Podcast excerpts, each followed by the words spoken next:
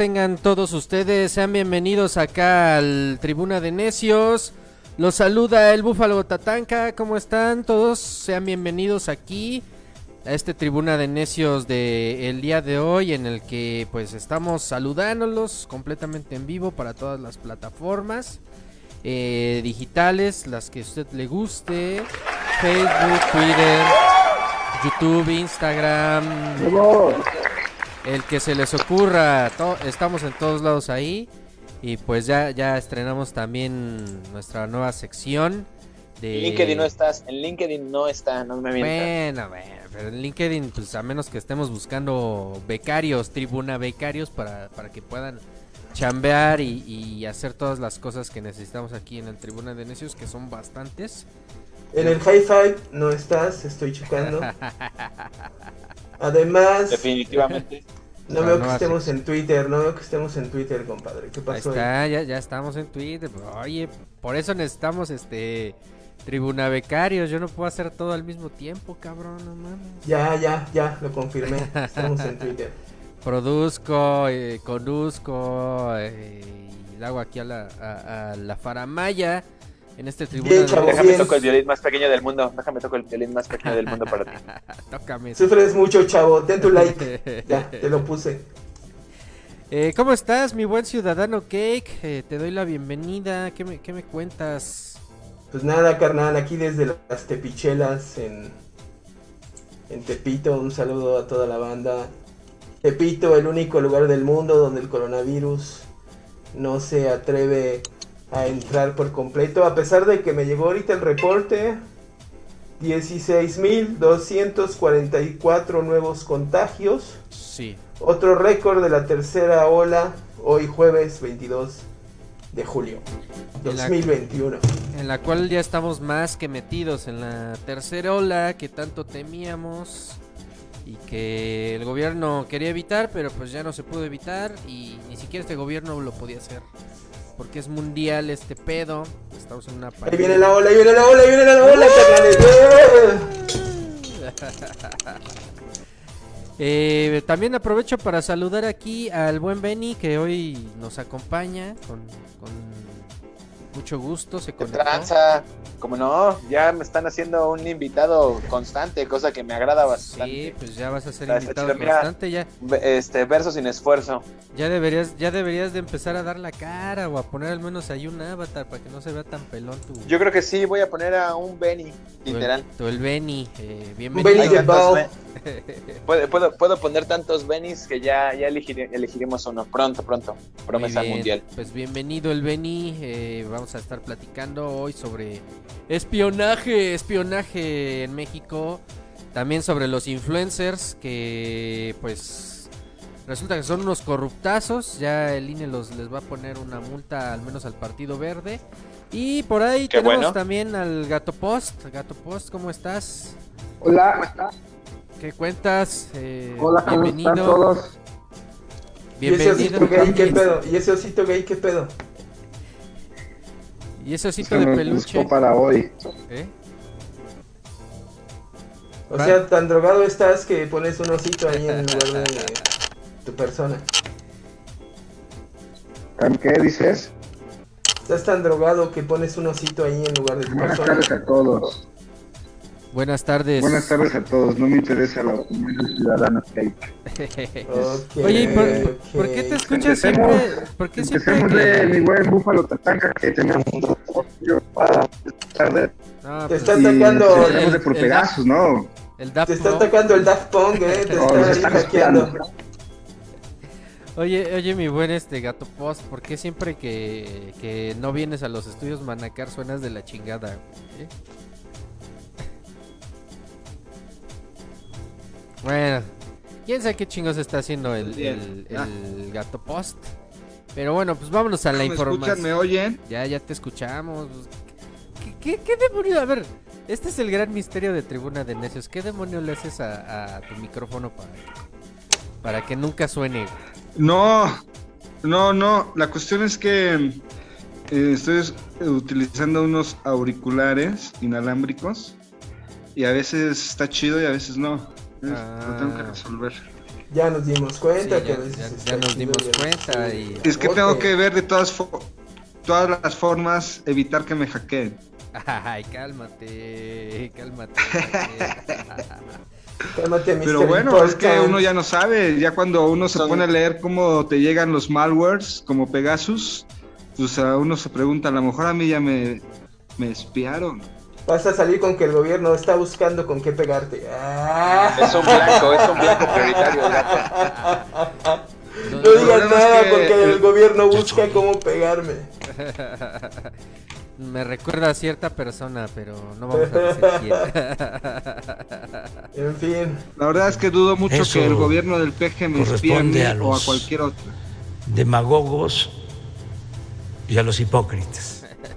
Bueno, pues vamos a arrancarnos con esta tribuna de necios porque mm, el día de hoy el ciudadano Cake se tiene que ir súper temprano a hacer sus labores de- del día, alimentar a, a las palomas de su casa.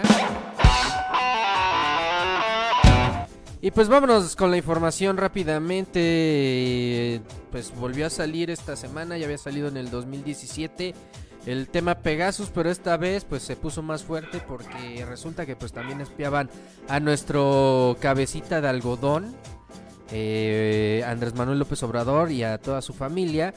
Y bueno, pues por ahí ayer apenas estábamos platicando que se trataba de una caja china. Justo el ciudadano que lo puso en la mesa y pues que queríamos retomarlo, queríamos analizarlo y que no se perdiera ahí en el- la atmósfera y en todas las fake news que pudieran salir en el día o pues otro tipo de información que a veces pues no es tan relevante y creemos que esta parte de, de- de analizar el espionaje mexicano pues es algo que no debemos de dejar pasar porque es grave, o sea, ahí están involucrados no solamente eh, personajes de la vida política, sino también activistas, periodistas y gente de interés para los gobiernos, en este caso el de Enrique Peña Nieto y también por ahí empezó el espionaje desde Calderón, así es que arráncate mi buen ciudadano Cake porque tú eres el primero que se nos puede ir. Ciudadano Cake. Ciudadano Ya se, se te fue el ciudadano antes de que. Bueno, ya ando, ya, ya ando, ya, ya ando por aquí, tranquilos, tranquilos. a ver, Este, ciudadano Cake. Me preguntabas lo de Pegasus, te comentaba ayer en- Pero no le saque. No le saque.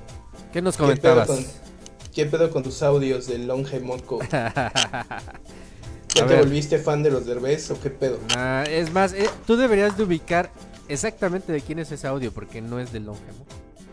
Es de tu ¿No, está, no, no es, el- ¿No es el Longe Moco? No, no, no, es un tipo más divertido todavía. Hab- habla- hablando de personajes ilustres, se nos fue el Sammy el día de hoy. Pero Y yo creo, mi, mi, mi teoría es que todo esto del espionaje de Pegasus y demás es una cortina de humo para distraernos de la verdadera nota importante del día de hoy, que es la muerte del Sammy. Que ya está seguramente en un lugar mejor. Sammy Pérez tenía la primera dosis de COVID y aún así se enfermó. ¿Cómo ven? En serio, ya estaba vacunado. Sí, ya estaba vacunado para que vean que las vacunas no, no solamente, eh, pues vamos, no, no son una garantía de que pues, no nos va a cargar el payaso. Póngansela, eso sí, pónganselas. Pues, Ahí está el cuídense. resultado de jugarle al Don Vergas, ¿no? Porque por más primera dosis que tengas, si no tomas tus precauciones, pues te puede pasar lo que al Sammy, ¿no? Pues sí, puede pasar lo que al Sami o puede pasar lo, lo que a varios de los que estuvieron en Tepito y en todos esos lugares recreativos. Pero a ver, platícanos, mi buen eh, eh, ciudadano Cake.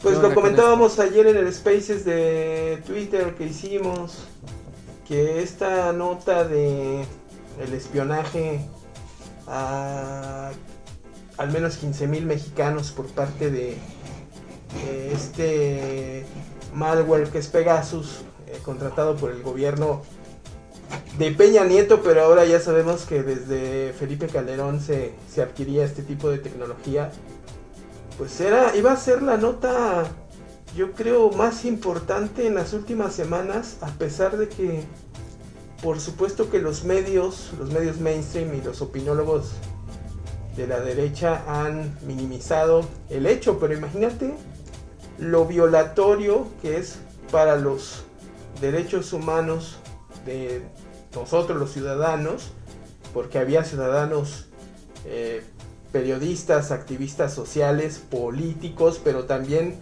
eh, resulta que víctimas o familiares de, víctimas de crímenes de Estado, como los, familiares de Ayotzinapa, agrégales a la victimización eh, por el crimen de sus familiares, la revictimización que, les, que, hizo el gobierno de Peña Nieto con toda esta farsa de la, de la versión histórica de los hechos, todavía el hecho de que ejercían espionaje en ellos. Y así miles de casos, periodistas, Carmen Aristegui, su hijo, eh, la gente cercana a Aristegui, muchos periodistas políticos, López Obrador, sus hijos, su cardiólogo, en fin, una lista bastante nutrida de, de ciudadanos que, pues como vemos, representaban un peligro para el régimen anterior. Y está el caso también de Cecilio Pineda, este periodista de Guerrero, que fue asesinado en 2017 y que también estaba en la lista. Fue. Ahora resulta. También.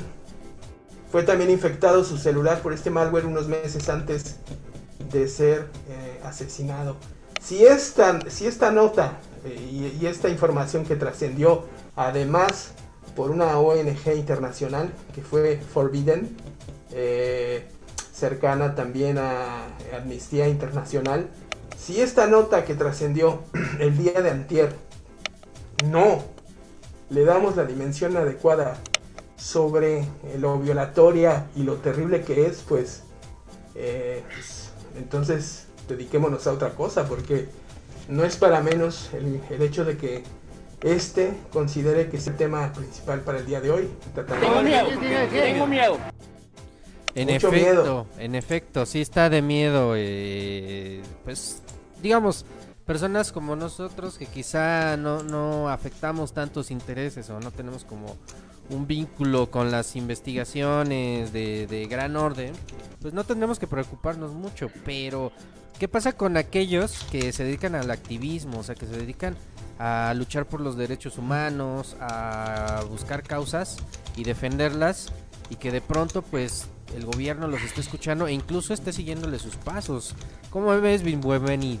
¿Qué, ¿Qué opinas al respecto? Pues es una situación, es una situación que ya habíamos comentado a lo largo de estos días, desde que se dio a conocer eh, la lista de personas eh, que han sido espiadas entre ese lapso y que pues ascienden a 50 mil personas alrededor del mundo. La situación, y no quiero dejar de señalar, porque se lo, comentamos hace unos días, es dónde está ese software, quién lo está operando, cuáles son las condiciones en las que está operando. Decía el presidente que cualquier contrato que se tuviera con esta empresa, NSO Group, eh, pues se iba a cancelar, ¿no? Eh, pero pues eso da igual, si el software se compra una licencia por N cantidad de tiempo, pues los, los contratos posteriores a ellos prácticamente salen sobrando. Insisto, es, es, bastante eh, lamentable y de una alta preocupación para la sociedad mexicana, porque coincido con el ciudadano, que sí nos debe de preocupar mucho esta situación, pero yo sí quiero ponerlo en el contexto actual. ¿Por qué nos, el presidente se rehúsa, y esas son sus palabras, a levantar una denuncia? Uno. Dos, ¿Dónde está ese software? Tres, ¿quién lo está operando si es que está operando? Cuatro, si no está operando, ¿por qué dejó de operar? Son las preguntas que sí nos tenemos que hacer porque así, a final de cuentas es una situación que, sí eh, se presta para mucha eh, eh, violación de derechos humanos, una constante violación de derechos humanos. A ver, a ver, a ver, ahí se está riendo el gato post. Yo no sé por qué se rió el gato si no conté ningún chiste de Pegasos. A ver, ¿quieres, ¿quieres responder gato post o por qué te reíste? no, este, perdón, perdón, pero sí hay eh, pues algunos puntos que dice el Beni que ya medianamente se han respondido esta semana y antes. Recordemos que las primeras denuncias de Pues yo no coincido 2017. contigo, fíjate que eso es lo bueno de la democracia. Ajá, Eso. gato puesto. Eso. Entonces, ¿Qué eh, a por hacer? ejemplo, ¿Qué vas dice, dice el Benny, eh, si el gobierno de México tiene, si ya presentó alguna denuncia o que si se niega a presentar una denuncia. Las denuncias ya están. Las nuevas denuncias ahora, por ejemplo, las que se anunciaron, eh, las últimas fueron las que va a presentar la UIF por el espionaje a 205 personas, incluido el presidente pero las denuncias eh, a periodistas, por ejemplo, como Carmen Aristegui en su momento, se presentaron en 2017 y siguen su curso. Eh, de hecho, parte de lo que se ha revelado esta semana, tanto en medios como de Aristegui Noticias o como Proceso, y han hecho mucho hincapié eh, que la denuncia de Carmen Aristegui está- estuvo paralizada hasta el 2019, más o menos ni siquiera la apelaron. Ella con un conjunto de personas que resultaron afectadas por, el, por este virus. Y obviamente debe haber más denuncias. Y debe haber muchas personas que apenas están dando cuenta que las espiaron. Y, o que en ese año a lo, a lo mejor las espiaron porque como yo digo, a mí me llegaron varias veces ese tipo de mensajes. Yo pensé que eran mensajes de, pues, de fraude. Nunca ¿Qué lo mensajes? ¿Qué, mensajes, gato? A que ver, sea ¿qué- Pegasus. qué- Le qué mandaban mensajes? nudes al, al pinche como, gato. como El, el hecho de que te hayan mandado un correo, el hecho de que te, te No, hayan no, mandado un correo un africano diciéndote que, que se ganó la lotería y tiene una herencia y te pide tu cuenta bancaria, ese no es Pegasus, ¿eh? ese nos llega a todos. No, no, no te alucines tampoco, gato, ¿eh? No, no, no, es- no me dejas acabar la idea. Estoy diciendo que no necesariamente fue Pegasus, pero fue con ese modus operandi. Yo lo viví, no sé. O sea, yo dije, esta madre es un malware. Y yo he cambiado tantas veces de teléfono que bueno. eh, por eso, pero a mí personalmente no me preocuparía tanto. Además de que el gato Post es una persona transparente. Entonces, Pero ¿qué es lo, pero qué es lo que, pero qué es lo que no le preocuparía? las denuncias del Benny eh, eh, Las denuncias del Benny que dice-. El Beni dice que no se han denuncias, se han presentado denuncias tanto de la fiscalía, de la UIF como de personas particulares. Dos.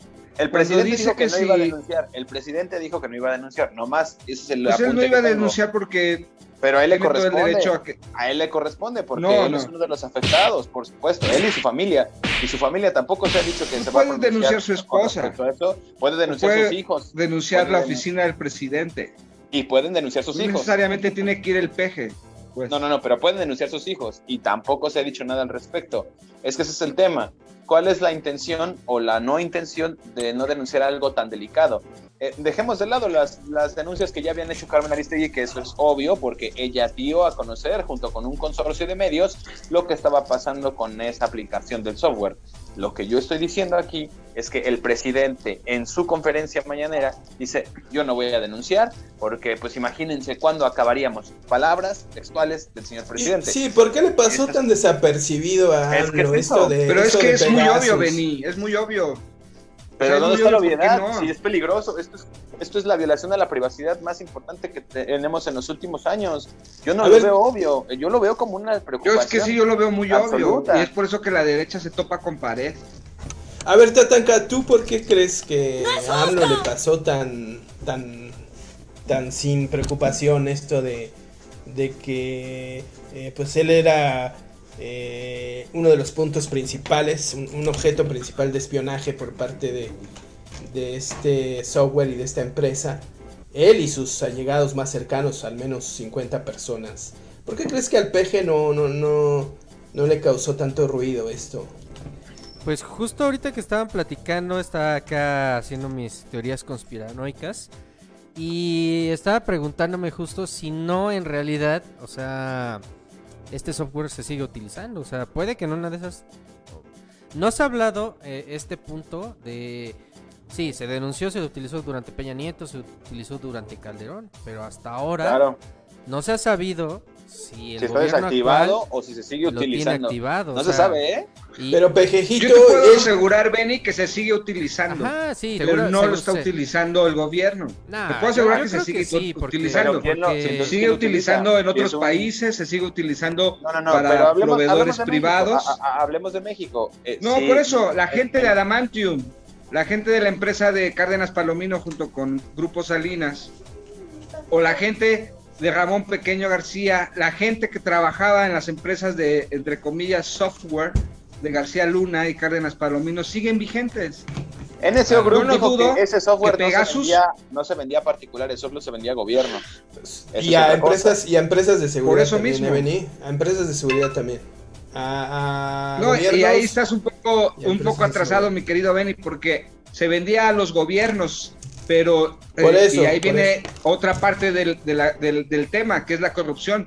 Quien, quien les proveía al gobierno de México era una empresa privada que no era NS Group, que después de ahí salió una, tercia- una, una tercerización de, de recursos donde eh, desviaban dinero.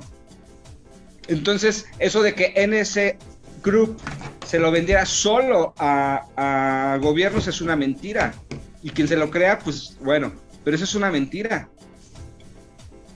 Sí, Gobiernos o sea, y empresas de tam- seguridad. También lo podemos ver, o sea, hace poco, o ya, ya hay muchas empresas que están implementando como estas aplicaciones en las cuales eh, tienes al mismo tiempo tu credencial de trabajador, pero también tienes todo tu reporte de faltas, todo tu reporte de asistencias.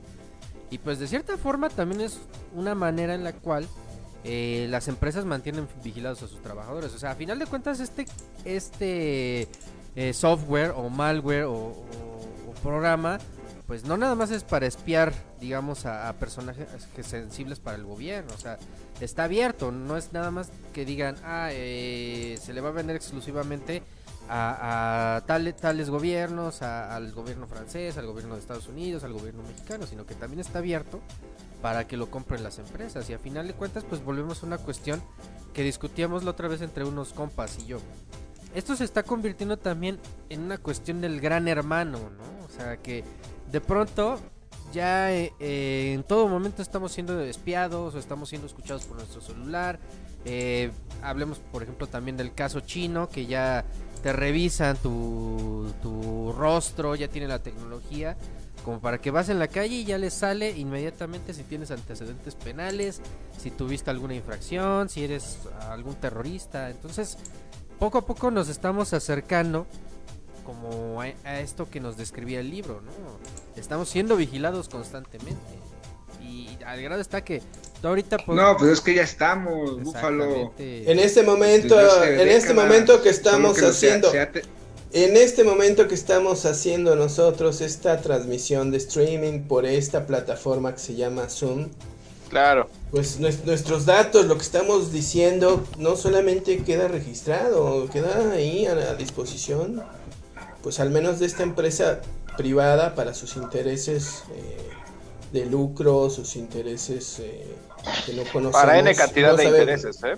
N Exacto, cantidad de intereses. exacto, para N cantidad de intereses. Ahorita mismo nosotros, porque ya hay que recordar que después de la pandemia, el espacio público en realidad ha sido cooptado por las empresas privadas. Y ya no estamos nosotros eh, debatiendo dentro de una esfera pública concebida por eh, académicos como Habermas en los cafés, en las calles, en las plazas. No, No, estamos ya estamos en, territorio eh, de empresas privadas, en, en un, en un espacio privatizado que es- son las plataformas y las redes sociodigitales, donde nuestros datos, nuestras pláticas, eh, los mismos space que hemos hecho en Twitter eh, eh, son al mismo tiempo eh, objeto de transcripción. Entonces todo está quedando registrado. Sí, justo era lo que estábamos viendo esta semana. Que todo lo que Totalmente, totalmente ahí de, acuerdo con el y a, y a disposición de...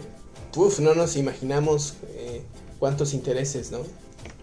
Sí, hay, hay un sinnúmero de intereses detrás, o sea, eh, tan solo Facebook podríamos decir que todo lo que analiza, todos los algoritmos que, que está trabajando, pues son en el sentido de, a, final de cuentas, eh, obtener una ventaja comercial, o sea, decir, a ver, por aquí está yendo la tendencia, y esa es una de las grandes cosas que sa- sabe hacer Mar- Mark Zuckerberg, o sea, Dice, por acá va la tendencia, yo voy a crear algo similar, lo voy a absorber o lo voy a comprar y así yo voy a monopolizar el mercado. Estamos, a final de cuentas terminamos hablando también de que el capitalismo va encontrando nuevas formas de mutación y nuevas formas que se, que se extienden en lo que para nosotros quizás sea un punto de diversión o de esparcimiento, cuando en realidad pues nos están ali- analizando constantemente. En estas nuevas formas que, que se denominan, ya hay autores que, que lo llaman eh, capitalismo de plataforma. Así Estas es. nuevas formas de capitalismo de, la- de las que tú estás hablando. Pero creo que nos hemos desviado un poco de un punto neurálgico que, que tocaba el Beni y que me parece muy interesante. A ver, aquí la pregunta es, ¿creen que el No me gobierno de López terminar. Obrador A ver, a ¿Creen ver. que el gobierno de López Obrador esté utilizando actualmente este eh, malware que es Pegasus? Venga, gato, Venga, reivindícate. gato, a ver, a ver, ahora sí. Contesta la pregunta del, del No. ciudadano. El Beni ya dijo que sí, o puso una duda ahí de que nadie. No, yo no dije nada. No, yo fui el que puse la duda, güey. legítima como Yo puse la duda de posiblemente Pero resulta- que, por ejemplo, en términos de Hacienda, Hacienda ya salió a decir que no hay ningún contrato con alguna empresa que provea ese servicio o ese software. Eso se dijo ayer, el martes en la mañana. Entonces, eso es como parte de lo que no se escucha en los medios y que es una pregunta legítima, claro. El PG, el gobierno del PG espía, eh, el PG espía o la secretaría comandada ahora mismo por Rosa Isela en alguno de sus puntos espía, aunque a escondidas del peje, o algún grupo político de Morena que está metido en seguridad, como muchos nombres podríamos dar desde que desde el que estuvo Durazo, Monreal, o, la gente de la Marina, o la gente militar, o de la Guardia Nacional, que seguramente tuvo conocimiento, contacto, los ingenieros de sistemas de la Guardia Nacional de los militares, espía, No, Ah, aparte, y fíjate, si espían gato, es a órdenes de Rosa Isela, a órdenes del PG. documentos Yo creo y absolutamente lo firmo, no. Y si llegasen a espiar esa es a escondidas del PG, a escondidas de, de- de lo que se, se está combatiendo, si ellos mismos fueron Pero entonces no de- podemos de ser tan categóricos. Entonces ahí, déjame te Bueno, no la Hacienda ya lo fue, de ya lo hizo el ayer, gobierno, antier. el gobierno no lo hace, porque ahí hay una contradicción desde tu argumentación. Es decir, tú dices, el presidente no espía. Bueno, yo dudo que un presidente, el que me pongas, eh, no se va a poner a monitorear. eh, No, pero no, no, no, pero Benny, tú bajas el nivel de debate. No, no, tú no, tú me. tú Bajas lo- el nivel de debate yo- porque tomando- estamos, estamos hablando, que- Es, es- es que estoy tomando lo que tú Estamos- estás diciendo, porque tú lo dijiste así. Estamos hablando, estamos hablando de que, de que con Peña Nieto se Ah, espió es el desde el conocimiento de Peña Nieto y Peña Nieto mandó a espiar, seguramente desde que era gobernador del Estado de México. Y yo te estoy diciendo que el peje no espía. Ajá, O sea, es que yo lo yo que aseguras. O sea, te, Ni- te dices que el peje no espía, gato. Pues. Pe- Pero dices que sí ocurre, ocurre a espaldas del peje. Entonces es a la misma estructura del mismo gobierno. Entonces ahí es donde empieza la contradicción. Pero es que, mira, mira, eh, Benny, eh, es que, es hay otra vez. Lo que estás diciendo. A Es ver, que es muy no, Benny, Benny, a ver. Si dices que el presidente. Es que no es- es no ahí donde- ahí sí esto, la es derecha tema, topa ¿sabes? con pared. La derecha topa con pared. Porque, porque dice, no, es que si el gobierno espía hay una contradicción. Pero, Te pero a estoy- ver, a ver. es como a si ver, un policía te, mide- a- pide, te pide una mordida. Yo voy pues es a ir, corrupción. a ver, gato post, a ver, yo voy a ir ahí a poner unas palabras del mismo peje. El peje, cuando atraparon a Genaro García Luna, eh, aseguró y dijo categóricamente, no hay nada que pase en el gobierno que no lo sepa el presidente. Lo dijo. Esas lo son sus dijo. palabras del Ah, presidente. Él lo ahora, dijo. ¿Ustedes, ¿Ustedes creen que, el- que al menos para razones de seguridad nacional, de eh, pues estar monitoreando la delincuencia organizada, ¿tú crees que el gobierno actual no realiza labores de espionaje? Si me dices que no, gato, entonces estamos perdidos. Sálvese quien pueda. Exactamente, exactamente. Es que ahí es A ver, es que otra vez entramos a la desinformación, ciudadano, ok. Porque tú dices que no- hay contratos vigentes de sistemas de espionaje en México. Sí los hay, no es Pegasus, pero hay otros más. Y hay unos anteriores, y hay otros posteriores, y sí los hay. Ahora bien, ¿cuántas, ¿cuántas, eh, desde el 2018 para acá, cuántas órdenes de un juez o las autorizaciones de un juez se han utilizado para espiar a las personas? Yo te hago la pregunta y te la voy a contestar porque no sabes. 166. 166 órdenes de jueces de 2018, diciembre 1 a la fecha, que se han girado para... Ahora, si tú me preguntas que los ingenieros en sistema, los que tienen ahí, no espían, tien- teniendo la posibilidad de espiar a sus cuñadas, a sus vecinos, a sus familiares, a sus... Pero. ¿cómo? Pero pero ¿qué pasa con no el lo, trabajo? No lo sé, seguramente. ¿Qué pasa con el trabajo de No lo sé. inteligencia del pero gobierno lo que para tú me con la preguntas, ciudadano, ¿ok? Para con la delincuencia organizada? O sea, ¿tú crees que no se va a, No, a de- debe de haber, o sea, labores debe de de haber forzosamente una Por labor. eso, Y ciudadano. debería, ¿qué? y debería de haber. Es que ese se- esos son Por las- eso, las ciudadano, que tú me preguntas. Un poco. A ver, Tú a me ver. preguntas, ciudadano, que, que si el gobierno de- del PG espía, yo te respondo que sigue espiando, pero de una forma autorizada, ilegal, y nadie se ha comprobado que sea diferente. Si tú me dices, ah, es diferente porque ya salió tal periodista, ya salió tal denuncia, ya salió tal... Bueno, ahí Ok, tienes que no, se no el, pel- muestren. no- no el Tampoco pelón estoy defendiendo a no un el pelón que Riva todos Palacio. los elementos para espiar. no el pelón Riva Palacio sacó ahí un par de columnas diciendo que el gobierno eh, de López Obrador espía Ah, a no, los ciudadano, que tú también bajas el nivel del pero- debate pero a con ver, el o sea, Riva estamos Palacio, hablando ¿eh? de Rivapalacio. No, bueno, tú dijiste, a ver, eh, que dime quién lo ha dicho, dime muy de dudosa. eh, alguna prueba o algo, ¿no? ya, ya, ya, ya tiró hasta Te voy a recomendar. El gallo- el gato está tan enojado. La El mañana gato ya del aventó todo, miércoles el gato de ya la aventó semana todo. anterior. El gato ya aventó los trastes. Porque así ahí ya. se resolvió eso que tú estás diciendo. Ahí sí, sí, ahí, ahí es donde com- ahí es donde comentaron las órdenes para, para ejercer este espionaje que, en ciertos casos autorizados por jueces. Yo sé lo que lo que ha dicho este López Obrador, pero este bueno, no sé, no no no no no no puedo asegurar que sí o que no, pero si el gobierno no está realizando también labores de inteligencia y de espionaje para combatir a la delincuencia organizada, pues como, Claro. como lo debe de hacer todo gobierno, pues entonces Claro. de qué estamos hablando también. Que, que tendría que hacerlo a final de cuentas, o sea, lo hacen todos los gobiernos, están combatiendo a un enemigo que justamente Sí, claro. tiene todas las herramientas y más en México para ocultarse, o sea, en México el crimen organizado se oculta fácilmente en las serranías, se, se oculta fácilmente en las selvas, en los bosques. Pues obviamente debe de haber como un rastreo, o sea, lo veíamos en la serie de Somos. ¿Cómo los localizaron? Por los Blackberry. Claro, Así ahora, planteó la serie. Eh, por cierto, véanla, está en Netflix. eh, la pueden checar, está muy buena. Habla sobre una masacre ocurrida en el año 2011 con eh, todo un pueblo. eh, bueno, 300 personas, se habla, se estima de 300 personas que fueron masacradas por los Zetas en ese entonces.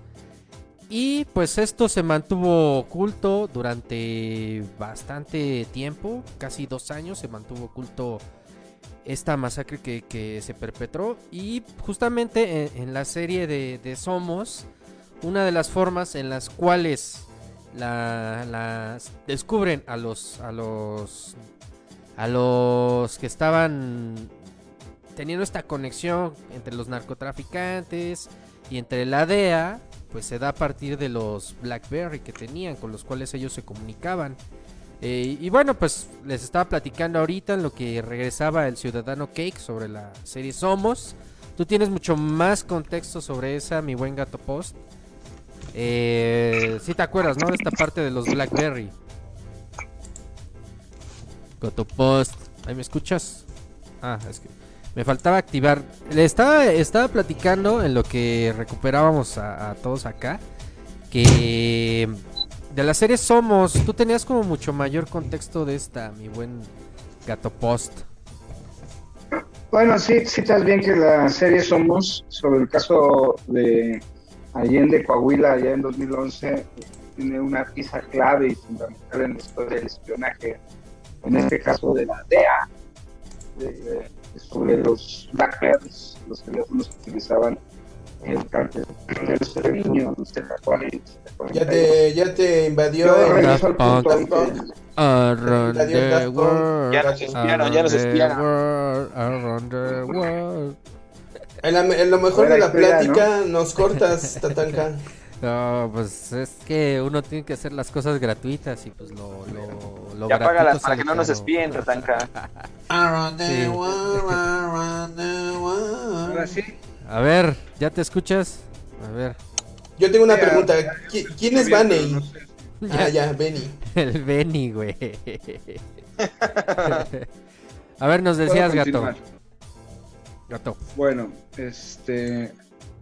Que bueno, en esa, en esa serie, pues, y en ese caso, la, el tema del espionaje, pues es fundamental y es vital, ¿no? Para todo. Y regreso al punto del ciudadano. Pues de que si el gobierno espía o no espía. Bueno, pues no espía a, a activistas o a políticos contrarios, opositores o a periodistas. Puede Ese ser es que espíe punto. Ese es el punto, a un, ¿no? a un, a un líder de, de la mafia o a, a una persona Sí. que esté involucrada con algún delito y que lo estén espiando. Pues, a lo mejor eso sí, pero eso es muy diferente. Si ese es el debate, pues la verdad es que eso no es el debate. El debate es de que si el peje eh, manda a espiar de forma sistemática a, a sus opositores de toda índole, que de eso soy- Pero es que, Activistas. eh, gato, déjame ahí te Pero interrumpo, eso no es lo que hace, eso sí lo hizo Peña Bueno, Nieto, porque eh, eh, está muy bien, Peña Nieto, eh, hay pruebas que sí lo hizo. Hoy, no pero miran, hoy no hoy sabemos, sabemos. Es que no sabemos si el. PG lo hace o no lo hace. No hay Ese pruebas. No hay pruebas de que lo haga tampoco. No, pero no lo hace, ciudadano. Ahí- vamos a- duda, Ahí vamos a otorgar duda, el beneficio de la duda al gato, ¿no? Este. Claro, no lo sabemos.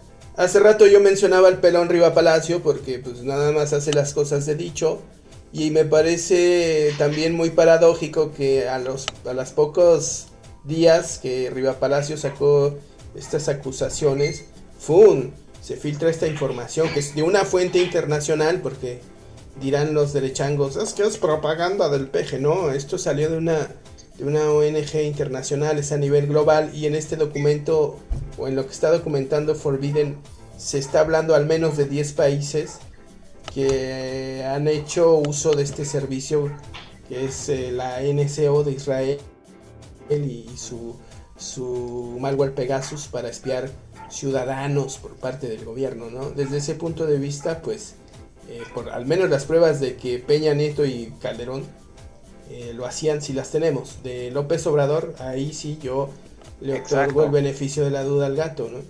Es que es, es- ese creo que era el tema, el, que, el punto al que quería yo también llegar. Que el gato nunca Sí, deja sabe. Ajá, No, que el gato no se deja. calienta y empieza, empieza con sus... Es que ese es el, el punto. No sabemos Empieza- si lo hace o no lo hace. Y eso no lo puede asegurar el gato porque el gato sencillamente no trabaja ahí. No me puede decir, no, no lo hace de forma categórica, porque luego viene un contraargumento del mismo. Bueno, el presidente no lo hace, pero si lo hace alguien más, lo hace a sus espaldas, cosa que es todavía eh, más preocupante, insisto. El tema aquí No, es- Benny, Benny, es que ahí. Pero ahí, es que eso es algo que tú dijiste, no. gato, es algo que tú dijiste. O sea, dijiste No, tú que Benny, el, pero el tú te presidente vas no por lo una hace. tangente muy, muy, muy surreal. Es decir, si un ingeniero de sistemas que tiene la posibilidad puede espiar y lo hace incluso a espaldas de sus compañeros y de su jefe, pues obviamente del presidente. Que el presidente es responsable de lo que pueda pasar ahí, es el último responsable y es el responsable. Es Pero no de eso, de a lo que tú me estás planteando, venía lo que tú estás planteando, de que eh, el dicho de que si lo sabe el presidente, si lo, no hay cosa que no sepa el presidente en una Eso lo dijo el mismo presidente. Pues sí, eso cosas- Lo dijo, lo dijo el mismo cosas como presidente, no lo dije Pegasus, yo. no ¿eh? como, como, como alguien que tiene un ingeniero en sistemas que puede espiar y te espía, pero que no es, un, no es algo sistemático a todos tus adversarios. Eso no, yo- es más, yo me quedo con la eso no lo van a encontrar. No lo- yo- Yo lo- Y de forma categórica, y no trabajo ahí, no lo van a encontrar no nos una, forma sistemática espiando el peje de forma sistemática, teniendo a Durazo y después a Roseisela y teniendo a los de abajo y que tenga 50, no 15 mil, 50 nombres y me vas a espiar a Naya y me vas a espiar a los del PRD y me vas a espiar al mismo Monreal, a los... Eso no lo hace, eso no lo hace. Ahora ya no nos desviamos Estás bastante de la plática y, de la gravedad de la gravedad de este asunto sobre eh, No, no, pues, la gravedad es la de- gravedad, no nos hemos desviado nada. La cuestión es que hay, una, hay un discurso de la derecha que quiere decir, pues el peje también lo hace seguramente. Que, Y que quiere excusarse de la gravedad de lo que sí es. ¿sabes? sea, todavía no están como tan trepados a eso y hasta volvemos a lo mismo. O sea, ¿qué está haciendo la oposición como para marcar la diferencia y saberse trepar a este tipo de coyunturas? O sea, creo que pudieron haberse trepado muy bien al tema del espionaje y empezar a cuestionar, incluso mandar a su alguno de sus este, huestes a la mañana y decirle al peje o cuestionarlo, a ver, sí, ya salió esto de, de, de y todo, pero ¿qué pasa con la, administración actual? O sea, ni siquiera esos balones que les pone hasta el, o sea, la misma coyuntura que marca el peje, ni siquiera esos los aprovecha la, la oposición. Pero más bien la pregunta es, ¿qué pasa con toda esta gente que fue espiada por Peña Nieto y por Calderón? ¿Qué se va a hacer al respecto? ¿En Exacto. qué, Pues en qué va a quedar, nada, en qué va a quedar todo esto? Nada, ciudadano, ok. En O sea, También hay que ser, es que no hay que ser ilusos. En una disculpa del peje en la mañanera. Hasta ahí. Pues, va ¿qué va a pasar? No, dime en serio, ¿qué puede pasar? Dime, dime cuántos ministerios públicos hay eh, en promedio por cada mexicano, por cada mil personas mexicanas. Este, tendrían que atender. No hay, no va a pasar nada, ciudadano, que es como. Una, una eh, demanda, una demanda colectiva, papá, por parte de periodistas, otra por parte de, de activistas ante No, y mira que esa la Suprema Corte, ante la. Corte Internacional de Derechos Humanos. Esto no se puede quedar impune, es terrible, esto no debe de suceder en una democracia. Esto se supone que solo sus- eh, pasa en las dictaduras. Para los que dicen que, que actualmente vivimos en una dictadura, pues no, no, a- a- ya ven al imbécil de Kraus, ¿no? Con su ultra contradictorio concepto que sacó El, de el discurso. que se dictadura plebiscitaria. Cuando le dieron dictadura este- plebiscitaria. Sí, no mames. O es dictadura imbécil o es plebiscitaria. O sea, una Y- democracia es y plebiscitaria, lo, y lo dijo, no. y justo lo dijo el peje en la mañanera cuando le, cuando le cuestionaron esto, precisamente. Y él, y él así clarito lo dijo tal cual como dijiste. A ver, no se, no les dijo no, no sean pendejos, porque hasta eso es respetuoso, pero sí dijo, a ver, no sean, no se vayan por ahí. Esto no puede ser una dictadura plebiscitaria, porque es A ver, ¿es de contrario. qué? A ver, entiendan. Es de que, a ver tú, a ver tú, molécula. Fíjate, molécula, párate y explícale. Es de que explícale. No, es, es como cuando eh, Octavio Paz se cagaba de la risa con el término de, de revolucionario institucional, que eran, pues que son las siglas del PRI. Pues no mames, eso es otra La paradoja. es la O eres, o eres revolucionario o eres, institucional, o es, De o es una dictadura o es plebiscitaria. No mamen, o sea, ¿quién le compra bueno, semejante pero- pendejada a Kraus? Eh, ciudadano Kate, lo- todo lo que acabas de decir tienes toda la razón, pero sí cabe en este maquiave- maquiavelismo del discurso, es, pues es el PRI, ¿no? Revolucionaria institucional y casi un siglo gobernó un país. Y entonces esa paradoja que tú dices o esa contradicción es su discurso. Es el discurso de un régimen, de un sistema que lo hace a propósito. ¿Tú crees que no lo sabían? Pues obviamente, pero lo hacen a propósito. ¿Tú crees que Krause es tan- idiota? Pues Krause, no. pero lo hace a propósito. Obvio, Y obvio. Tiene una intención, porque si tú ya te metes como a, a términos semióticos filosóficos, sí tiene una intención de decir, es una di- dictadura que se disfraza de, ple- de plebiscitos. Pues es lo que quiere decir Krause. Tampoco es, vamos para allá. Ahora, pero ¿quién no le salió, no? güey. no. Quedó como estúpido, la neta. Sí, sí, se la mamó. Y qué bueno. No, para y la qué bueno. derecha, para la derecha, para la derecha es su santo grial. Pues sí, pero ya es un santo grial rancio, ya con ideas que se quedaron hace hace 20 años, o sea, es que ahí, ahí también la caga la oposición, o sea, se va y recurre a las grandes figuras del, del, del prismo, a los Es que no, no tienen otras, de- Tatanka, de no tienen 20 otras. ¿A quién quieres que recurran? los que se hicieron ricos este en ese tiempo. ¿A Chumel? ¿A, qué- a quién quieres que recurran? ¿A Chumel? No, pues es- ¿Al tumbaburros? No, no. Pues, puros influencers no te van a generar una ¿A discusión. Iconocafka y esa, esa partida de imbéciles? No, no, no, no, pero pues ahí es donde debe trabajar la oposición en general. O sea, vamos, hasta sería sano tener eh, gente que pueda debatir contigo intelectualmente desde la otra cara de la moneda. Al tú por tú, a, a decirte, a ver, estás mal por estas cuestiones, yo, yo, yo tengo eh, razones en esta cuestión y que te, incluso hasta te digas, ay, sí es cierto, puede que sí, o que se genere una discusión rica, vamos. O sea, pero, pero argumentos ya desde hace 20 años, ya nadie te los va a comprar. Honestamente, ya nadie te los va a comprar. ¿No? Ya, ya quien le crea los crowds. ¿no? Y además el contexto donde lo hace es en la eh, un, un- un evento de la Fundación Atlas Network, eh, fundación de derecha, de, de los libertarios de la derecha, de los liberchaquetos, como se les conoce, y que tiene entre sus objetivos desestabilizar regímenes eh, eh, regímenes eh, de izquierda o regímenes progresistas alrededor del mundo y que aquí en México tiene conferencistas como Denise Dresser o Sergio Sarmiento, ¿no? Para, para que veas nada más.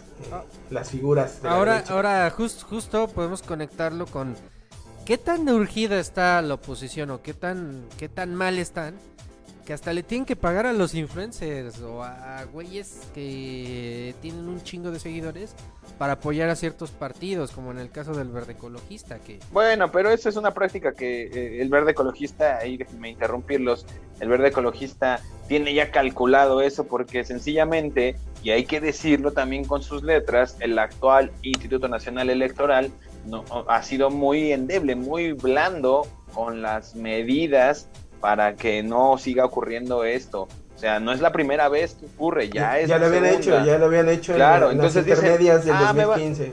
me van a cobrar tanta lana, ¿no? Pero esto me va a dejar tanta lana al futuro, ¿no? Con las prebendas y con las y con las aportaciones que hacen las personas que integran ese partido que dice, puta, pues me lo paso por el arco del triunfo.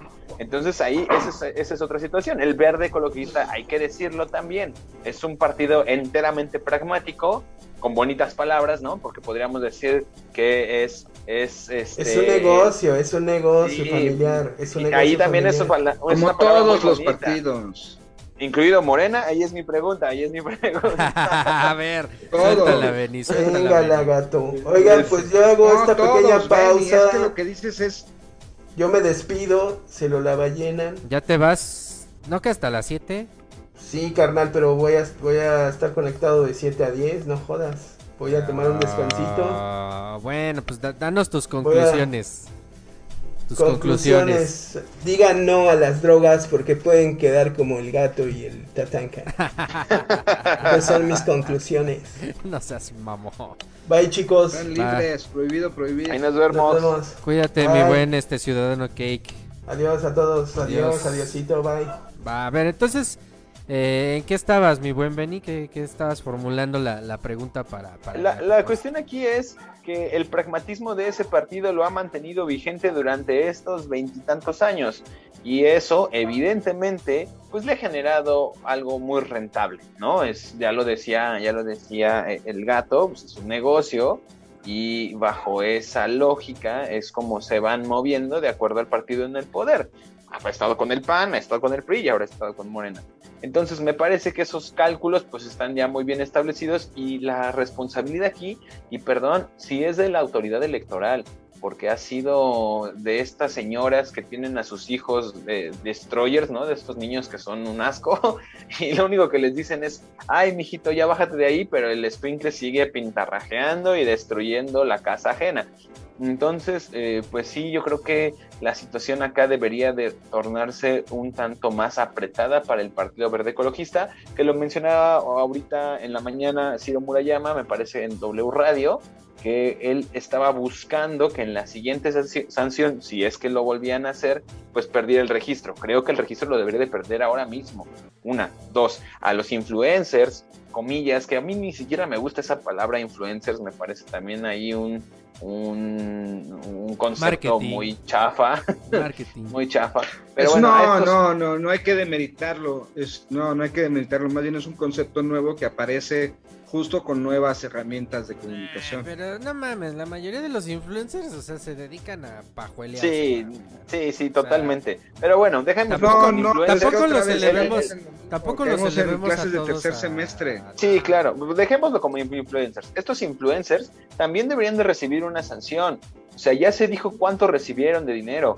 Bueno, pues la autoridad electoral, a través de las instancias correspondientes que imparten justicia en este país, deberían aplicarles una muy buena sanción, porque hay nombres y apellidos, así de fácil. Mira, Entonces, para que vean. pues ahí está una eh, cuestión. La clase de influencers Raúl Araiza, esta, este. Isabel Mado también ahí Isabel recibió una feria, o sea. No mames, o sea, no mames, cabrón.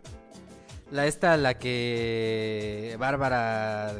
Este. del Regil, no mames. Pu- Pura, pura Sí, banda de. Regil, o sea. Pura banda nefasta. Pu- pura banda bien hueca, pero dejando allá lo hueco o la cantidad de, de, de person- de- de gente que siga a estos personajes, es qué va a pasar.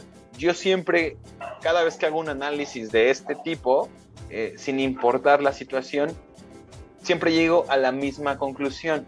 En México ocurre porque se puede. ¿Y por qué se puede? Porque el Estado de Derecho siempre está débil, ¿no? O sea, siempre tiene COVID. Entonces, ese es el grave problema de México, que mientras las reglas y las sanciones no se apliquen en su justa medida, vergas, seguirán pasando estas, estas cosas, así de fácil. Yo no pido que se le corten las manos como un candidato mencionó por ahí de 2018. Lo que pido es que haya sanciones correspondientes a su falta, donde sea un motor inhibidor para que en el futuro no haya este tipo de situaciones que a la postre generan y generan y generan una desobediencia permanente y una tomada de pelo a las autoridades correspondientes. A ver, mi buen gato post. No, no, pero es que tú todavía te crees el cuento de los santos reyes, querido Ben. Sas mamón. ¿Por qué Pero ¿cuáles post? cuentos? ¿Cuáles cuentos? No, porque mira, no, no, o sea, cuando uno nos vamos, vámonos rápido a la ciencia, a, eh, datos medianamente con una, un método científico. El nivel de impunidad en México es del 97%. Eso no se arregla con un cambio de partido, ni- eso se arregla con un cambio de régimen y no se arregla en tres años. Puede pasar una década y el nivel de impunidad en México, si bien nos va, puede ir bajando a 2, 3 puntos porcentuales por año, más o menos. Es decir, eso, eso es una descripción que te lleva a otra cosa, decir, pues, ¿quién es el encargado de impartir justicia? Pues bueno, oh sorpresa, el Estado mexicano, que es una república, se divide en tres poderes. Y el poder central en impartir justicia es el que menos funciona y el del que menos se habla, del que menos se sabe. Y todo se achaca al Tlatuani en curso o a los diputados que están en la Cámara de Diputados, eh, eh, que para todos o para el ciudadano común son los peores, que no, no les falta razón. Pero realmente, cuando uno se va como al problema, ya cuando vamos a la impunidad y que, que si voy, si quiero que se cumpla la ley, que eh, no quiero consulta, sino que se cumpla la ley, pues entonces no se está entendiendo nada de lo que es actualmente el sistema de justicia en México, que está corrupto hasta la médula, más corruptos que cualquier partido, cualquiera, porque ellos son los sacerdotes de la ley, los sacerdotes de la justicia, y ellos la imparten y no hay nadie que a ellos les, eh, eh, a le, le rindan cuentas.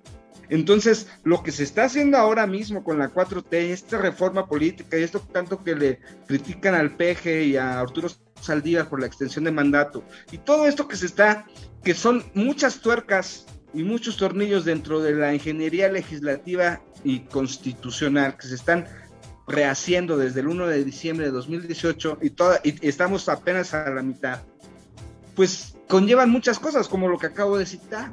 Pero entonces cuando queremos hablar de eso, pues tenemos que, irnos a muchas cuestiones. A mu tenemos que cambiar, por ejemplo, si nos vamos a esas de que hay que denunciar y nuestra denuncia se queda en el aire en el 97% de los casos, pues tenemos que cambiar a todo el Ministerio Público. Yo sorpresa, el Ministerio Público responde a la Fiscalía y la Fiscalía es autónoma en teoría de cualquier gobierno. Ya sabemos que la PGR no fue autónoma, fue un adscrito más de la Secretaría de Gobernación. El cambio histórico conjunto con la llegada del PG es una fiscalía autónoma. Queremos ver, tendríamos, nos va a faltar tiempo para ver si sí o si no. Habrá casos eh, emblemáticos que nos digan si es o no autónoma. Pero bueno, estamos iniciando algo nuevo.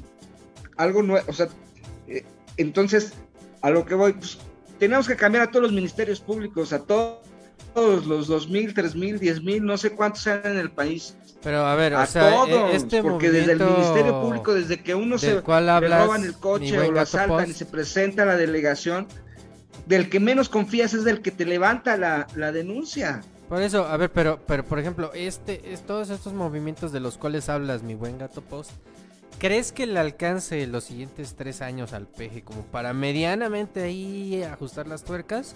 Porque yo lo veo muy difícil, o sea, así como tú lo dices, pues también es muy ideal, o sea, cambiar toda una estructura No, no. que viene muy corrompida desde hace más de 70 años, o sea, vamos, ni, ni, el, ni el comisionado Gordon lo haría junto con Batman, cabrón. O sea, no. No, no, no creo que en tres años, viéndolo No, en, un, yo creo que en eso. un panorama electoral, eh, No, se modifique eh, tan Tienes fácilmente. toda la razón. ¿No? O sea, eso creo que incluso los que votamos en 2018 votamos conscientes de que esto no se cambia de un día para el otro ni en un sexenio. Pero yo que no puede me tardar refería 10 a años o que pueden tardar Yo ni siquiera más. estoy responsabilizando al gobierno actual, ojo con eso. Estoy responsabilizando a la estructura en sí misma. Y parte de esa estructura es la, la- la autoridad electoral. Y la autoridad electoral es la encargada, en este caso, de levantar las denuncias correspondientes contra estos personajes para que se inhiban esas conductas a futuro. Yo lo que decía es que esto seguirá ocurriendo por una sencilla razón, porque se puede, punto, sin responsabilizar a un gobierno o a un partido. Ojo con eso, para que tampoco no lo, no lo, no lo atribuyamos o utilizando tus palabras. No, pero, por ejemplo, en este caso a una, el a una INE, circunstancia donde no Cuando va. tú hablas del INE, cuando Claro, tú hablas del el INE, mi es el querido responsable Benny, quien debe, quien te debe olvidas, las te denuncias, debe olvidas de que el denuncias, es un punto. invento de los partidos políticos. Está muy bien. El pero- INE, antes IFE, Sí, es sí, un invento de los partidos políticos y los partidos políticos son un invento del PRI de los 70 que tuvo que fragmentarse porque no porque estábamos en una estábamos en una dictadura literal. Pero nos está, Dictadura, es que nos dictadura. estamos yendo, nos estamos yendo a una revisión histórica que me parece poco oportuna en el momento que que, no es estamos contra haciendo los el gobiernos en análisis. turno o, O sea, yo estoy, político. yo estoy diciendo que esto es una cuestión estructural. Yo coincido contigo. Se tienen que reformar muchas que cosas. en este caso en cuando este tú dices no podemos pues es cambiar a todos, estructural, ¿quién no podemos cambiar a todos los- partidos. Eh, a lo que voy es, no podemos cambiar a los ministerios públicos para que le apliquen una sanción a los influencers. No va por ahí la cosa. O sea, tiene que haber una sanción a, estas, a estos personajes y esa sanción la tienen que aplicar las entidades responsables de justicia. ¿Cómo se aplica esto? A través de una denuncia. Así de fácil. Si no hay una denuncia, esto va a seguir pasando. Vamos a seguir viendo a un Raúl Araiza. Pero las denuncias ya están ahí. constantemente- Yo no, yo... a- Las denuncias y lo- hasta las multas ya las establecieron. O sea, la- a las multas, las multas al Partido Verde. Ojo con eso, al Partido Verde. A los influencers todavía no, No, hay también ningún- hay a Morena, hay a todos, hay más de nueve. No, no, hay no, más de bueno, mil- o sea, aquí sí, a partidos. Yo me refiero a partidos, o sea, pero no hay, no hay sanciones a estos personajes. Es que no son, vaya, eh, utilizaré un, un, un, este, un refrán muy eh, peyorativo, muy despectivo y muy racista, pero no es culpa del indio, sino de quien lo hace compadre. Entonces, aguas con esto, porque también son responsables estos personajes. No los obligaron, recibieron una lana y a cambio de esa feria se pusieron a tuitear en veda electoral. Eso es una de una gravedad tremenda. Y si no alcanzamos a dimensionar eso, entonces solo estaremos responsabilizando a uno de los actores sí, no. cuando a los otros no se les está haciendo nada. Ese es el tema también. ¿Por No, qué, pero sí, ¿por qué no, sí? porque ¿Por mira, qué no? ¿Qué es lo que dice la ley electoral? Cuando se, eh, eh, ¿Qué es lo que dice? que partidos ¿Y qué es lo políticos que ni decir gobiernos no pueden, no pueden pronunciarse eh, a ningún de, de- de ninguna manera justo por estos días que debe de estar como en pausa por las campañas electorales que se terminaron, a, a grosso modo, no me sé la, la ley como tal. Ajá, bueno, pero cu- cuando dice, cuando habla sobre las sanciones, eh, solo habla sobre cantidades. Es decir, si un influencer se vendió por 10 mil pesos, no lo pueden sancionar por ley. Y no puedes hacer una nueva ley retroactiva. No hay ninguna ley en el mundo retroactiva. Entonces, está muy bien tu intención, Benny. Pero para hacer eso, primero hay que reformar varias leyes, en este caso electorales. Que justo es a lo Se que pueden, de- se pueden denunciar apuntando, ¿no, varios personajes dependiendo la cantidad que recibieron. Y si no mal recuerdo, son 3 millones para arriba.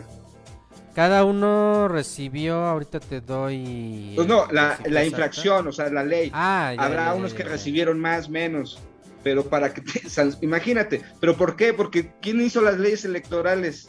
Pues los mismos involucrados, los partidos políticos. Sí, para ¿Quiénes son los que dicen o no triunfo. si hay una, hay una renovación del INE? Pues los mismos partidos. Entonces es como la- el perro que va mordiendo su cola. Que ahora, eh, esta propuesta que tenía el PG de modificar al INE, hacerle ahí algunas reformas a la ley electoral, ¿crees que la retome de cara al 2024 o pues ya de plano la va a dejar allí, como en la congeladora?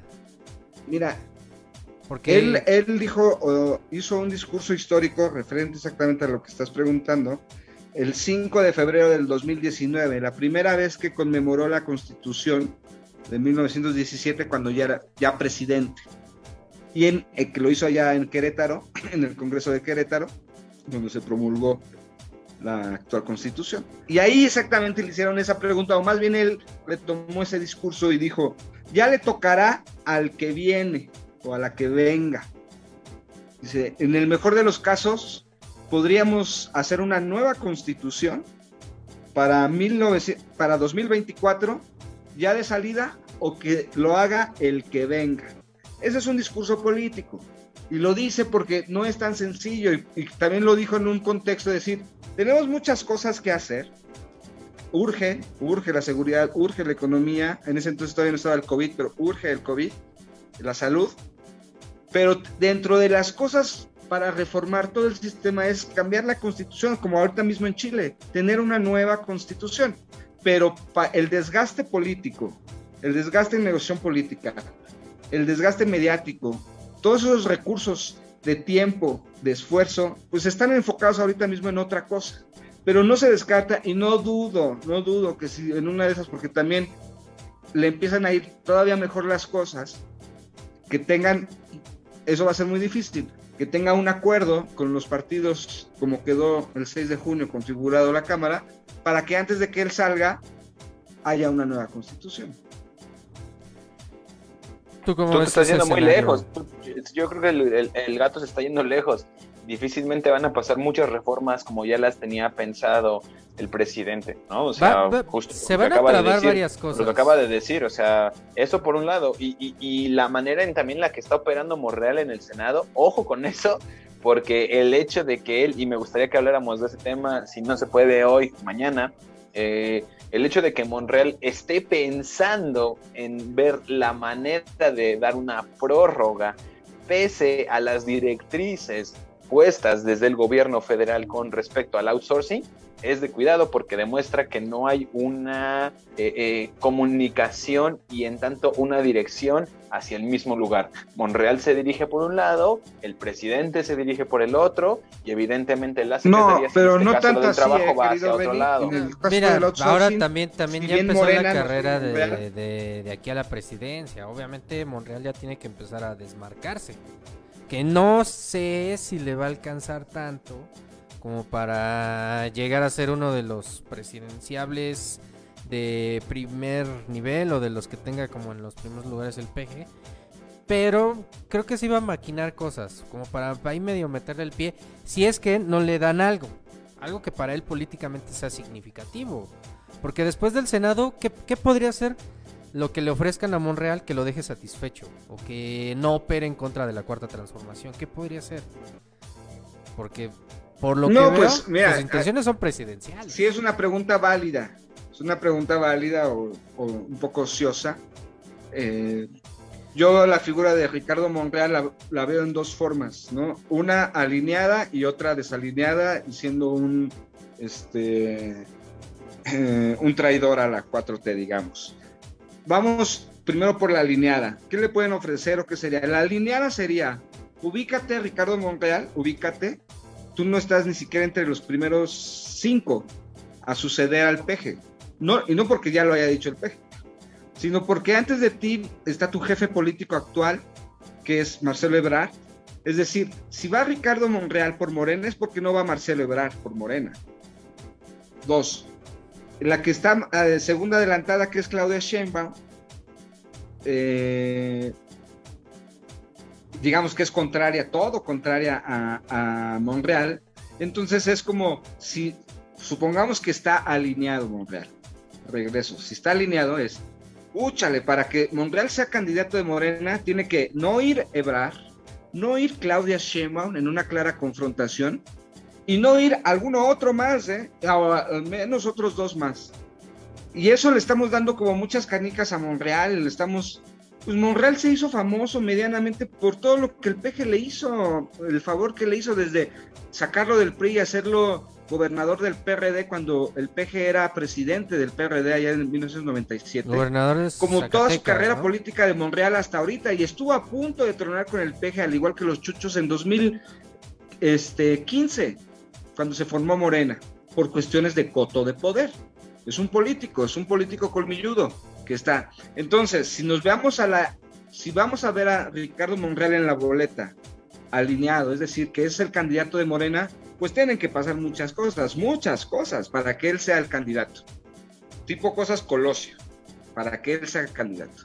Dos, del otro lado, si es un candidato que es el que le voltea bandera morena, si es un traidor y agrupa a, la, toda la oposición, pues tiene que vérselas contra Naya, contra Margarita Zavala, contra Gustavo de Hoyos y algunos los que se sumen, para tomar estas vendas, porque la elección del 2024 es, es una de dos, aunque pueda haber que vaya más candidatos y partidos, pero es una de dos, como lo fue hace un mes, o el PG o la alianza. El 2024 va a ser lo mismo.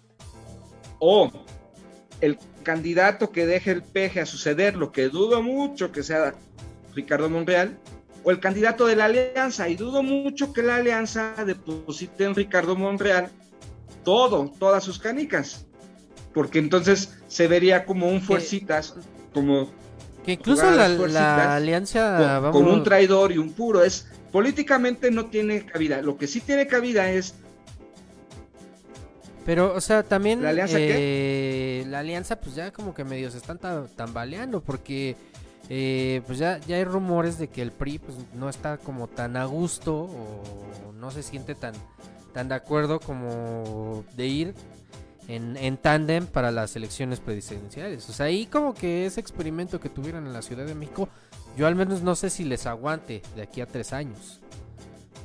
Entonces tendrían que ir fraccionados. Pues mira, ¿qué candidato? Imagínate que la oposición no vaya unida, así le va a ir. No, de la chingada, güey. O sea, creo yo. ¿Qué candidato querría? O sea, imagínate, o sea, es muy fácil. Vamos a ver cuántos votos tuvo el PAN, el PRI, el PRD solitos en, este 6 de junio. Pues imagínate. No, pues les va a pasar la planadora de nuevo. Pero tiene que hacer muy bien las cosas eh, el PG y todo su equipo, ¿no? No, pero mira, para terminar lo de Ricardo Monreal. Ajá. Yo no lo veo como presidente, nunca. ¿Lo veo como candidato? Puede ser, puede ser. En, el, en Morena lo veo muy difícil. Es el quinto, sexto que viene en la lista. Lo veo muy difícil. Ahora, de la alianza lo veo más fácil, o de un nuevo partido que diga, no, sabes que yo troné con Morena, pero también la alianza no me abrió sus puertas, pero yo creo mi nuevo partido, o como tú dices, el PRI no le entró con ellos, pues yo me soy el abanderado del PRI. Eso podría ser, pero eso es automáticamente su sepultura política. A, que, vamos a lo que iniciamos. Después del Senado, ¿a qué puede aspirar? Pues puede aspirar a ser secretario de gobernación, si queda a Marcelo Ebrard. Puede aspirar a, pelear la jefatura de gobierno y que no se la den a Martí Batres y que se la quede él.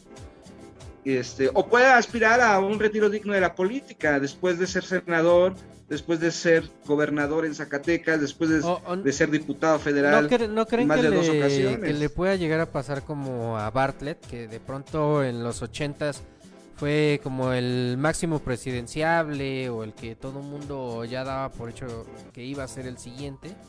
Y que nomás no, o sea, siempre se quedó como en ese límite, siempre se quedó como en secretarías, en este, fue secretario de gobernación, eh, siempre vinculado a la política, pero nunca llegando como a este gran escalafón. ¿Eso creen que le podría pasar a Monreal?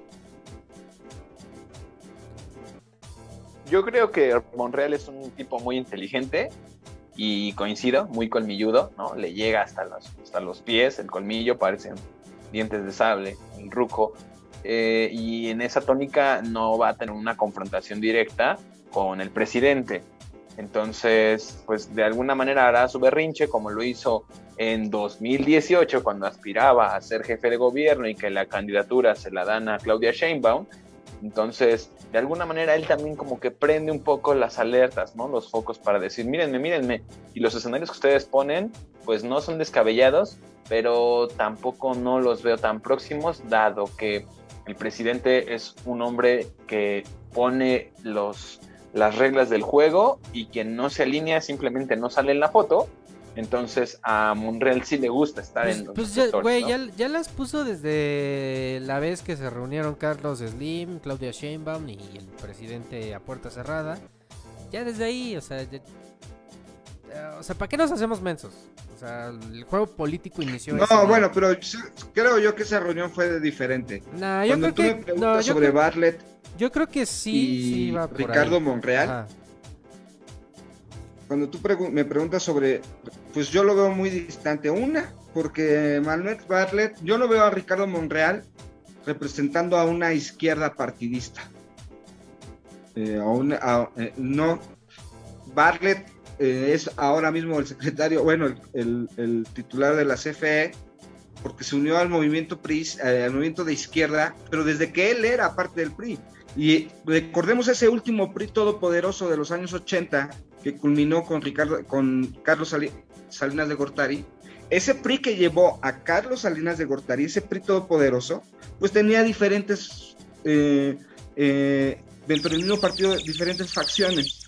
Y, entre- y una de ellas era la izquierda, y esa izquierda estaba representada entre varios por Manuel Bartlett, al grado de que Manuel Bartlett era un todopoderoso secretario de gobernación, representando a la izquierda o los movimientos de izquierda, sindicatos, llámese sindicatos, llámese todos estos movimientos partidistas de izquierda, no hay que confundir, y escinde del PRI y llega a ser incluso gobernador de Puebla, secretario de Educación Pública y precandidato, y por eso es que sale del PRI a la, a la presidencia en 1999, cuando al final la Bastida eh, se queda con esa nominación. Ese Bastante. todopoderoso Bartlett, yo no lo veo a Ricardo Monreal. Yo no, yo no veo que tenga toda, toda una base política del nivel de Bartlett. Sí tiene una base política en Zacatecas y en la Ciudad de México, pero no una base política como Bartlett, que era una base ideológica en todo el país. Esa es una, digamos, sus dos bases para mí son diferentes. Dos, yo no veo ahora mismo ni dentro de 30 años un caudillo de la derecha que salga con un discurso de vamos en contra de la impunidad y corrupción de la 4T y que entre esos sus aliados sean Ricardo Monreal. No lo veo, entonces yo no, no, no, no, veo una comparación de Ricardo Monreal con Bartlett. Bartlett lo que podría hacer de forma digna es seguir con el movimiento y decir, ¿saben qué? Todo mi colmillo político lo doy para que eh, el movimiento de la 4T siga, en lugar de dividir, y si, y si el PG dice Sheinbaum, o si el PG dice Brad, o si no es que diga lo que diga el PG, sino si en realidad si es una encuesta, que sabemos que no va a ser así, pero bueno, digamos que ser una encuesta, pues voy con el que quede. Pero bueno, eso está muy lejos de un político. Eh, un político colmilludo muy, muy, pocas veces es un político honorable. Pues así, con ese, eh, esas palabras del gato post nos despedimos de este tribuna de necios de. Muchas gracias, mi buen Benny. Muchas gracias, mi buen gato post. No, hombre, ya saben, aquí ando, aquí ando. Eh, hoy no hubo comerciales, pero es que fue muy rápido todo, porque también el ciudadano Cake se tenía que ir. Pero aviéntate 20 segundos de comercial de rápidamente, Gato Post. No. Esto es. bueno, ya se nos cortó la llamada justamente cuando iba a lanzar su comercial el buen Gato Post anunciando eh, a San Juan News. Pero pues no se preocupen, aquí nosotros seguimos en el, en el Tribuna de Necios cada semana, los jueves, eh, en una transmisión en vivo especial para todos ustedes. Ya saben que nos gusta estarlos aquí platicando con ustedes, analizando las noticias, consintiéndolos sobre todo, escuchándolos. Eh, agradezco, ya, se nos cortó como, la, comunicación, pero le agradezco al Gato Post estar acá acompañándonos como cada semana, dándonos sus comentarios y haciendo la de tos como siempre. Al buen Benny, que, igual ya, ya nos alcanzó a, a, des, a, a despedir. Y a Efigenia Paz, muchos saludos hasta allá donde estés en el Caribe mexicano. Te la estés pasando chido. Ciudadano Cake. Pues ya saben, esperemos que pronto os aparezca por acá el Calakmul para su reporte Calakmul. Y yo soy el Búfalo Tatanka. No se olviden de seguirnos en Tribuna de Necios. Todas las redes sociales, YouTube, Facebook, eh, Twitter, eh, Spotify. Estamos haciendo todos los días un Tribuna de Necios Express. En Twitter aprovechando el Spaces.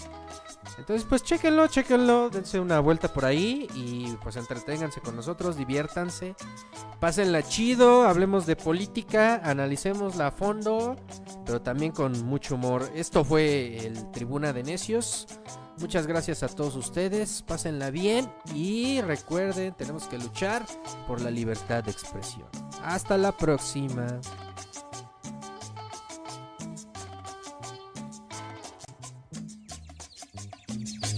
Thank you.